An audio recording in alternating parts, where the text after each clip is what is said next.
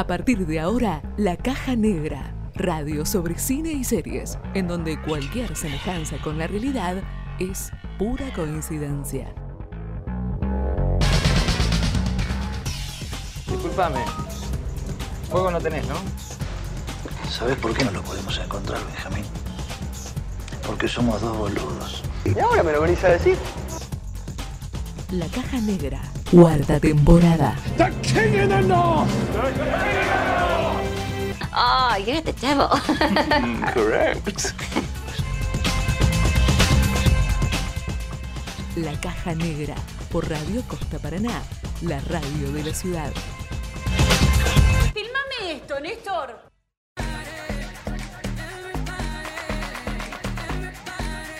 Sigamos comentando un poco lo que fue el estreno de Más Respeto que Soy Tu Madre, Así una es. película dirigida por Marcos Canavale, quien hizo Granizo, también el Fútbol o Yo, mm, también viene trabajando hace bastante en lo que, bastante en lo que es el cine argentino. Y también, bueno, recordemos, protagonizado por Diego Peretti, por Florencia Peña, por Ángela Torres. Torres. Guillermo Arengo también estuvo ahí en la presentación. Qué linda experiencia la de ir al cine y escuchar a toda la gente este, disfrutar de, de- de- de esta pieza. Eh, no sé si a ustedes les pasó eh, cuando fueron, bueno, acá en el cine de, la ciudad de Paraná, Cine Círculo más precisamente, eh, ver esa, esa risa, eh, escuchar, mejor dicho, esa risa genuina desde que empieza hasta, hasta que, termina. Hace mucho que no teníamos una comedia así también. Y viste que también hablábamos la, la semana pasada, fue que hablamos de la película, Ajá. eh, de que de, la comparaban mucho con Esperando la carroza, Ah, será sí. la próxima Esperando la carroza. Bueno, no. No. Es, es muy distinta, pero también es una comedia con la que te sentís súper identificado como argentino, con la infancia, con un montón de cosas. Con el barrio, me parece, Con ¿no? el barrio. El barrio. El barrio. Así que bueno, La época también en la que transcurre toda la historia, una época que marcó, ¿no? A la, a la Argentina, estamos hablando, bueno, dentro de la del film, sucede entre el paso del 1999 a los 2000. ¿Se acuerdan todo ese contexto de, de crisis ahí en, eh, en Argentina? Eh, yo era muy joven. Éramos. Eh, había nacido hacía dos meses. Sí. Se te cae el documento, Paula. En fin. Eh, pero bueno, digamos, eh, rememorar todas esas situaciones, todas las cuestiones de barrio, eh, mucho lo- el tema de, de cómo es de los inmigrantes dentro de la familia, lo propio, la, la- la tradición. Eh, nada, eh, me, me- me trans- me transportó un poco a, a las vivencias propias de, de mi familia. Yo soy, chica, yo tengo familia italiana, no sé si les conté. Ah, y a ver, ¿te deciste algo en italiano? Eh, pasa de cuasto de mama. Eh, Eso, ¿Se ¿qué, qué significa? No, no sé. Después te digo. Decí la, la frase que tenemos que decir cuando hablamos en otro idioma. Eh, muy rica la novia, muy linda la torta. Después te, te contesto. Ok, bueno. o alguien que quieras. sepa italiana puede comentar. Sí, puede comentar como si ya venimos haciendo, pasó en alemán, pasó en ruso. En ruso, no, na- hincha En- que hable lo del ruso. En ruso dijeron eh, muy buenas noches o algo así. Claro, no, fue por otro lado, tenían que decir muy rica la torta, muy linda la novia, pero no Sí. lo dijeron, los perdonamos igual, no pasa nada. Eh, pero bueno, estamos, eh, estamos cerca del momento de la entrevista. A ver, ¿cómo venimos?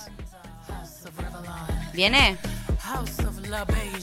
También más? podemos comentar que, que la película fue filmada íntegramente en el pueblo de Mercedes, Es verdad. donde transcurre la, la historia del libro principal. Fue un pedido ese, Fue ¿no? un pedido, sí, que, que, que sea filmada íntegramente en Mercedes y que, bueno, que esté guionada por el Chiri, también que conoce bastante, gran amigo del, Ujú. de Cassiari, y por eso quería que él esté metido también en lo que es el guion de la película para que no se pierda lo que es la esencia principal de esta película. Ujú.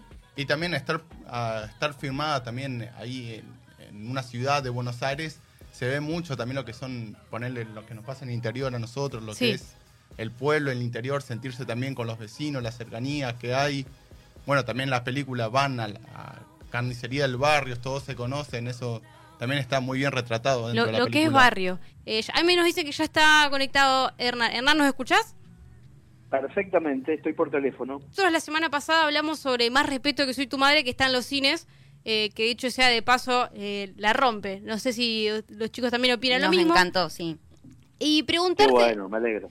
preguntarte cómo fue, ¿no? Porque eh, Más respeto que soy tu madre, primero este, apareció en formato de blog, después pasó a ser este, un libro, después más tarde una obra de teatro y ahora finalmente una, una película.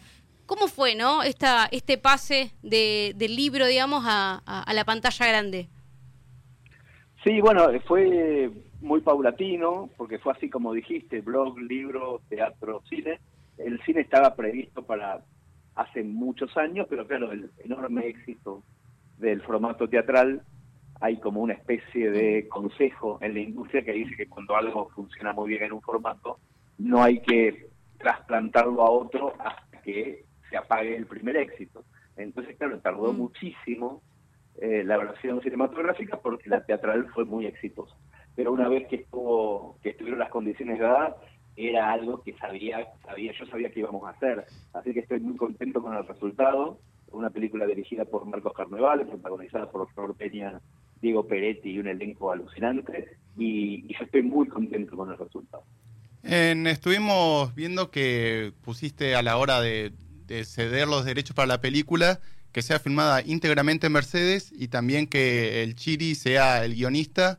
En ¿Por qué fue esta decisión de, de y cómo fue trabajar con tu amigo de la infancia? Ya sabemos que de Orsay venís trabajando codo a codo, pero en un nuevo formato más audiovisual. Bueno, con Chiri trabajo desde, desde los siete años, creo que en todos los formatos que existen, no hubo uno que no hayamos recorrido. Y, y el tema de, de que se filme en Mercedes es porque en general las, las grandes plataformas cuando hacen películas se fijan mucho en los costos.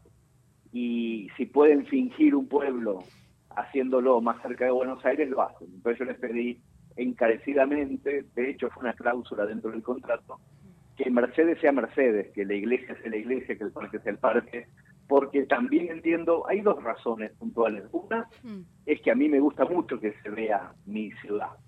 Sé que es una película que cuando termine su recorrido en cines va a estar en la plataforma Star Plus en Argentina y en Disney Plus en el resto del mundo. O sea que un noruego va a estar viendo esa película. Y yo quiero que ese noruego vea mi pueblo, no vea otro pueblo.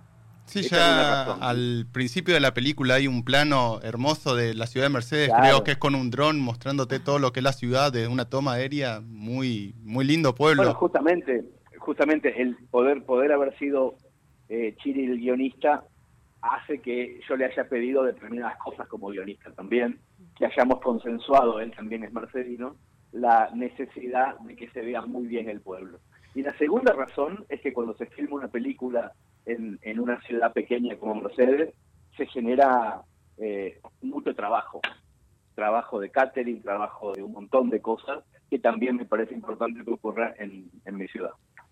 Hernán, eh, ¿estuviste involucrado en la dirección de la película? ¿Pudiste ahí meter algún bocadillo o dejaste que simplemente el director se ocupe y, y bueno, por ahí esté más eh, el chiri metido? El director de la película es Marcos, que lo conozco desde hace muchísimos años. No me, hace, no me, no me hizo falta meterme porque sabía que iba a ser, eh, que iba a entender perfectamente el espíritu de- del guion. Y el guion es de Chiri, o sea que eh, yo creo que tuve muy buenos escuderos, no me hizo Claro. falta meterme mucho. Estuve muy, muy bien escoltado y sabía que las cosas iban a salir de un modo que me iba a parecer eh, cercano. Me podía gustar o no gustar, pero iba a ser cercano. Y finalmente, además de eso, me gustó mucho. Hernán, por ahí este, en, en portales de noticias, en, en los portales, digamos, de, de cine, se hablaba de que Más respeto que soy tu madre es la segunda o algo parecido de esta, la, parecida a la película de Esperando la carroza. Para los que no la vieron, eh, ¿vos estás de acuerdo con esto? ¿Es parecida? ¿No es parecida? Nosotros ya tenemos una Ahí- opinión formada, pero eh, queremos escuchar la tuya. Hay un género que se llama grotesco y, Mm. y todas la- las producciones que tienen que ver con el grotesco tienen un trazo que se parece. Si a eso le sumás que en los dos casos se habla de una familia, eh, se parece todavía más.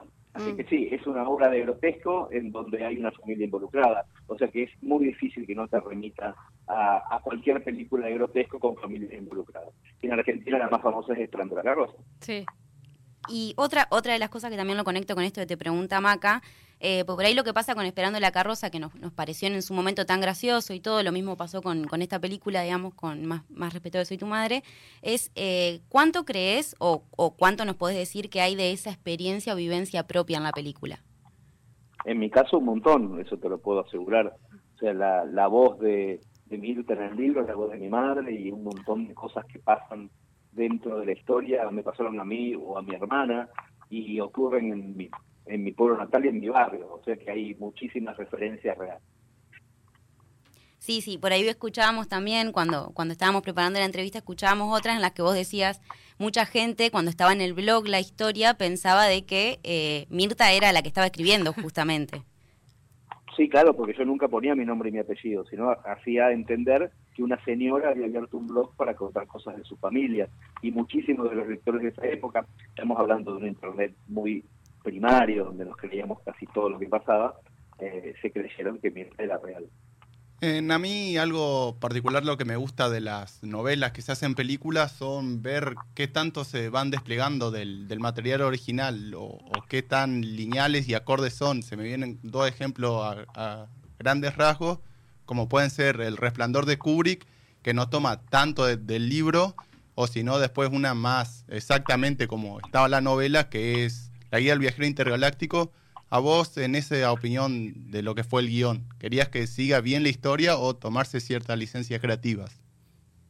No, yo le, planteé a Chiri que, que, tomara los capítulos que creía que creyera necesarios, pero que, que nos tomáramos el tiempo para darle un hilo narrativo que no está en el libro, que tiene que ver con, con el nono, con, el abuelo, y sobre todo con la llegada del siglo XXI, que es uno de los ejes de la película.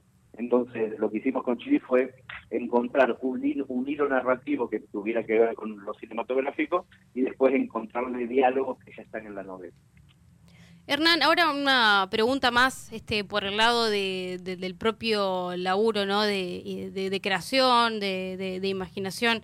Este, para vos, la, el proceso creativo, ¿no? Esto de sentarte, ya sea de, producir algo, este, bueno, como fue la, la película, ¿eso se trabaja o la mente tiene que ejercitarte, eso o es un ejercicio constante. Eh, ¿cómo, lo ves vos? Yo creo que es después de 30 años de hacer lo mismo, te sale solo, mm. ni te lo preguntas. A mí me parece que es eso, es como un, un, vidriero que durante 30 años corta vidrio ya no necesita más las reglas para cortarlo derecho. O sea, ya sabe, ya, ya a esta altura ya me parece que no, no, no pienso tanto en cómo, ni siquiera sé cómo es el proceso. Me olvidé cómo es el proceso, pero está tan internalizado que me puedo llegar a divertir mucho mm. pensando en una historia sin tantos, eh, sin tanta teoría. No sé cómo lo hago, pero sale. Sale solo. ¿Y en, qué momento? A esta altura sí, a esta altura sí. ¿Y en qué momento es que, fluye esto, digamos? Porque vos eh, fuiste escritor, digamos, y ahora como que te estás enfocando más en la lectura de lo ya escrito. ¿En qué momento sucede esto de, bueno, escribir no, no quiero escribir más, ahora quiero leer lo, lo que ya se escribió? Sí, no fue un no quiero, fue un, en un momento tuve que dejar necesariamente por temas de salud, de fumar marihuana y de fumar tabaco, no pude hacerlo más y entonces el, proceso de, escritura me empezó a resultar muy aburrido, porque en mi cerebro estaba muy ligada a las dos cosas. Fumar y escribir eran casi lo mismo. Entonces cuando, cuando dejé de fumar, Naturalmente mi cuerpo dejó de escribir, pero a la vez me abrió unas puertas que yo no sabía que estaban, que eran las puertas de, la interpretación y de la lectura, que me resultan muy, muy placenteras, o sea, que pueden suplir sin ningún problema eh, mi ausencia de escritura. Sí, recordemos que también podemos escuchar, esto, es un chivito que tiro, eh, lo podemos escuchar también en Spotify, estas lecturas, que por ahí, a mí, que sé yo, personalmente me encantan y es como que también te, te tiene esto de que te traslada al momento, digamos, de lo que estás, lo que estás escuchando. Me divierte mucho eh, leer cuentos en voz alta porque se genera una, una frecuencia narrativa que es exactamente lo que yo pretendo. Cuando otra persona lee lo que yo escribí en voz baja, lee con su, con su propio ritmo. A veces es un ritmo de una persona que está muy acostumbrada a leer y otras veces no. Otras veces es el ritmo de una persona sin tanto ejercicio de lectura, con, con incomprensión del punto y coma. Entonces, que yo se lo pueda leer en voz alta es como poder meter directamente el taldito honor adentro del cerebro del otro y que se vaya construyendo la sopa ya adentro de la cabeza del otro. Sí, también durante la cuarentena yo también participé en uno de los streaming a las cartas que hacías y también en eso se genera un ida y vuelta con el lector de saber qué cuento le gustaba más, qué cuento te piden más. Sí, es muy divertido, realmente. Es, eh, me parece que hay una cuestión que tiene que ver con la época, con que las tecnologías permiten una cercanía alucinante con el usuario. No, no, no lo llamo lector, porque puede ser oyente, puede ser espectador, yo le digo usuario, me parece que es más rápido. Entonces hay una cercanía muy grande entre los que generamos contenido y los que consumen contenido que me parece que es alucinante. Eh, Hernán, en una entrevista que diste hace muy poco en, en Caja Negra, eh, con, bueno, con, Julio Leiva, dijiste una frase que, eh, que a nosotros no, nos llamó mucho la atención, que dijiste que lo único que hay este, es que vos te apagás y el semáforo sigue. ¿Qué, ¿Lo querés contar un poco acerca de por qué dijiste esa frase, digamos, o a qué te referías bien? No, en un momento yo tuve un infarto y me estaba muriendo arriba de un auto que estaba eh, con un semáforo en rojo y pensé, qué loco, porque ahora yo me muero mm. y este semáforo sigue funcionando. Es una forma de decir que, que, vano, que es todo, que te morís. y Hay un tango que dice eso, mm. que todo sigue andando, todo sigue andando. Bien. Ahora, eh, perdón, eh, una volviendo un poco a, a, más respeto que soy tu madre, eh, ¿te le imaginas a Martita haciendo eh, streaming, haciendo Twitch, por ejemplo? ¿A quién? No, entendí. ¿Te, ¿Te imaginas el personaje, digamos, de, de, Mirta, de Mirtita, haciendo Twitch, ah. o sea, usando la, las plataformas de ahora? Yo supongo que si la historia hubiera ocurrido ahora y si Mirta ahora tuviera cincuenta y pico y se hubiera quedado desocupada, obviamente no hubiera utilizado el blog. Posiblemente hubiera mm. utilizado TikTok. Estoy convencido de eso, claro. Igual demasiado jornada estaba para usar el blog. Un montón. Un montón. Es que, es que en ese momento, en ese momento era como si estuviera utilizando TikTok ahora. Claro era, era lo más novedoso que había de la, en la época. O un Twitter, lo, lo imagino más en, en, formato de Twitter también. También. Claro, sí, sí, sí. Bueno, y para ir cerrando, y ya yo por mi parte, para ir cerrando, eh, y agradeciéndote por el tiempo, a partir de esta experiencia de llevar al cine esta novela, ¿te gustaría que pase lo mismo con alguna de tus otras novelas o tus otros escritos?